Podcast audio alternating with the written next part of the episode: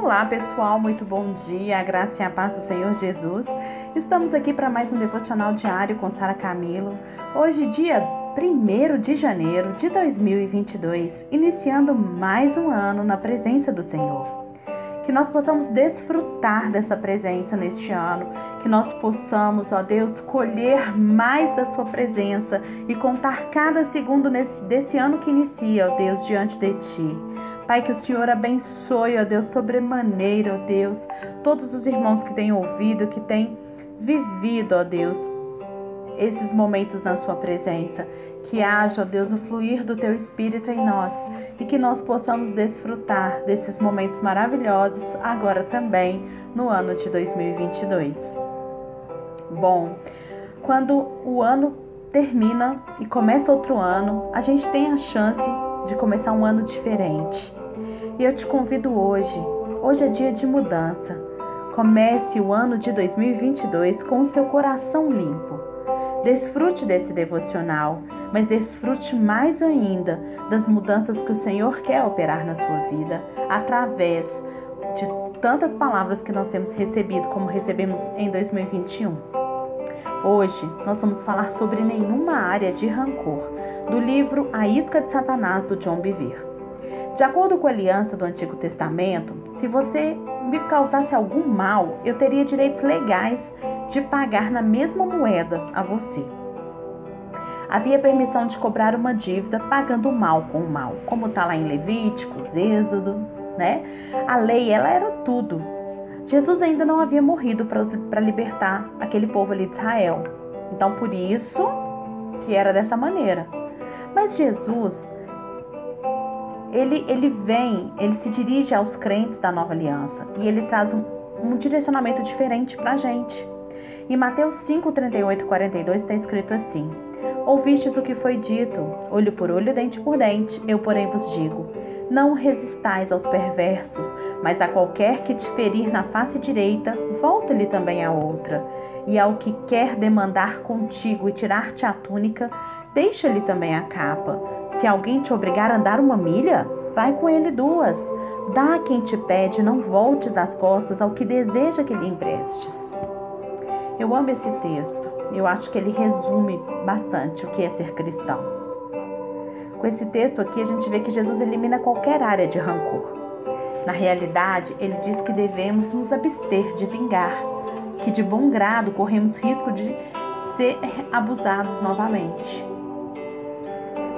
Quando buscamos corrigir o mal que nos foi feito, colocamos-nos na posição de sentir rancor. O servo que não perdoou em Mateus 18 fez isso quando pôs o seu conservo, o seu conservo na prisão. Em troca, o servo que não perdoou foi entregue aos verdugos e a sua família foi vendida até que ele pagasse toda a dívida. A gente deve dar espaço ao justo juiz, gente. Ele recompensa retamente só Ele julga com justiça. Não tentemos tomar este lugar porque ele não é nosso. Diz o John Bevere que ele estava pregando sobre ofensa numa igreja em Tampa, na Flórida. Após o culto, uma senhora chegou perto dele e ela disse que havia perdoado seu ex-marido de todo o mal que ele lhe tinha causado. Mas conforme ela ouvia o John Bevere falando sobre liberar as ofensas, percebeu que ainda não tinha paz interior e que estava incomodada. Você ainda não o perdoou? Disse o John Bevere gentilmente. Sim, perdoei, disse ela. Chorei lágrimas de perdão. Você pode ter chorado, mas ainda não liberou, disse João Bevere. Ela disse, ela insistiu em que eu não estava errado, que eu estava errado e havia perdoado. Eu não quero nada dele, já o liberei. Conte-me o que lhe fez, pediu John Bevere. Meu marido e eu pastorávamos uma igreja.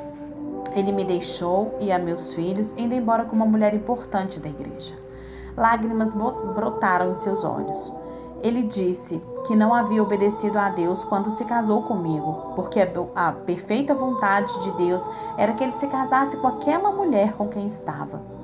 Disse que ela era muito mais importante para o seu ministério, porque lhe dava muito mais apoio, que eu era impedimento muito crítica e muito crítica colocou toda a culpa do rompimento sobre mim e nunca voltou e admitiu que tinha culpa também. Esse homem estava obviamente enganado e tinha causado um grande mal à sua esposa e à sua família. Ela havia sofrido muito com a sua atitude e ela estava esperando que ele saudasse a dívida. A dívida não era pensão para os filhos ou coisa parecida, porque o seu novo marido estava sustentando todos. A dívida que queria que pagasse era admitir que ele estava errado e ela certa.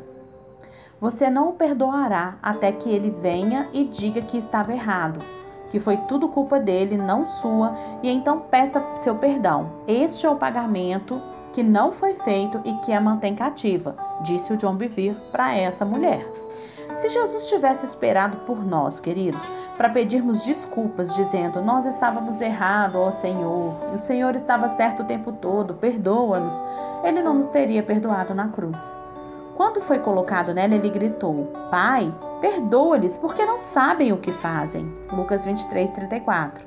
Nos perdoou antes que nos achegássemos a Ele, confessando as nossas ofensas. E nós somos exortados com as palavras do apóstolo Paulo: Assim como o Senhor vos perdoou, assim também perdoai vós. E antes, sede uns para com os outros benignos, compassivos, perdoando-vos uns aos outros, como também Deus os perdoou em Cristo. Efésio 4:32.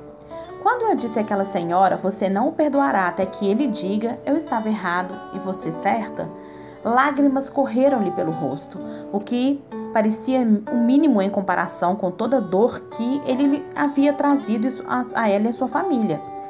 Mas ela estava cativa da justiça humana. Ela se colocou como juiz, exigindo seus direitos à dívida e esperando pelo pagamento. Essa ofensa impediu seus relacionamento, seu relacionamento com o atual marido. Afetou também todos os seus relacionamentos com a autoridade masculina, porque o seu ex-marido, ele havia sido também o seu pastor. Geralmente, Jesus compara a condição do nosso coração com o solo, queridos. E nós somos advertidos a nos arraigarmos e edificarmos no amor de Deus. A semente da palavra de Deus, ela forma raízes no nosso coração e cresce, sabe para quê? Para produzir frutos de justiça. Esse fruto, qual que é o fruto da justiça? Esse fruto é amor, é alegria, é paz, é longanimidade, mansidão, benignidade, bondade, fidelidade e domínio próprio, como está lá em Gálatas, o fruto do Espírito. O solo, ele só produz o que é plantado. Se a gente planta semente de dívida, de falta de perdão e ofensa, uma outra raiz vai surgir no lugar do amor de Deus. É a chamada raiz de amargura. Francis Frangipane deu uma excelente definição de amargura. Amargura é a vingança não executada. Ela é produzida quando a vingança não é satisfeita no grau que desejamos. Eu vou ler de novo. A amargura é a vingança não executada. Ela é produzida quando a vingança não é satisfeita no grau que desejamos. E o escritor de Hebreus, ele fala diretamente sobre esse assunto lá em Hebreus 12, verso 14 e 15. Diz assim: Segui a paz com todos e a santificação, sem a qual ninguém verá o Senhor, atentando diligentemente porque ninguém seja porque ninguém seja faltoso, separando-se da graça de Deus, e nem haja alguma raiz de amargura que brotando vos perturbe, e por meio dela muitos sejam contaminados. Note bem a expressão: muitos sejam contaminados. Será que muitos são aqueles a quem Jesus se referiu que seriam escandalizados nos últimos dias? Lá em Mateus 24, 10? Amargura, meus queridos, é uma raiz e se as raízes forem aguadas, protegidas, adubadas e receberem atenção, elas vão crescer profundamente e com muita força. Se não forem arrancadas logo, logo fica difícil puxá-las. A força da ofensa continuará a crescer. Somos, desse modo, exortados a não deixar o sol se pôr sobre a nossa ira. Efésios 4, 26. E em vez de o fruto de justiça ser produzido, veremos uma colheita de ódio, ressentimento, ciúme, raiva, contenda e discórdia. Jesus chama os frutos, chama de frutos maus, lá em Mateus 7, 19 e 20. A Bíblia diz que uma pessoa que não busca a paz através da liberação das ofensas será eventualmente contaminada. E aquilo que é preciso e aquilo que é precioso ele acaba sendo corrompido pela mesquinhez da falta de perdão. Aquele, sabe aquilo que você tem no seu coração que é muito precioso, acaba deixando de existir, porque você está tão centrado na amargura e, e, protegendo tanto a raiz da amargura no seu coração e a ofensa, que você começa a deixar morrer aquele outro fruto que o Senhor já tinha plantado no seu coração. Querido, querida, toma a decisão. Começa 2022. Começa 2022 diferente do que você terminou 2021. 2022, ano da colheita, daquilo que Deus tem para você. Arregaça suas mangas para colher e limpa o seu coração, para que nenhuma raiz de amargura proteja o seu coração de receber as bênçãos que Deus tem para você. Lembra, ele é fiel.